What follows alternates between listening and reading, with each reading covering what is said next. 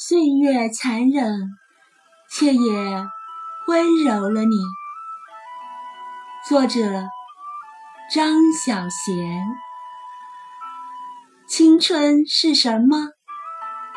青春可忙了，忙着做梦，忙着犯错，忙着哀愁，忙着爱上错的人。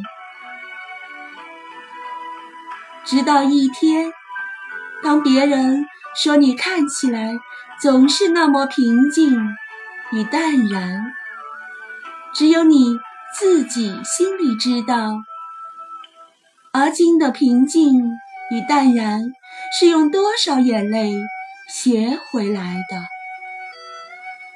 此次此刻的波澜不惊，又是曾被多少波澜？几乎淹没过生命中所有的挫折、伤痛和错误，所有的经历，都是为了造就你和锻炼你。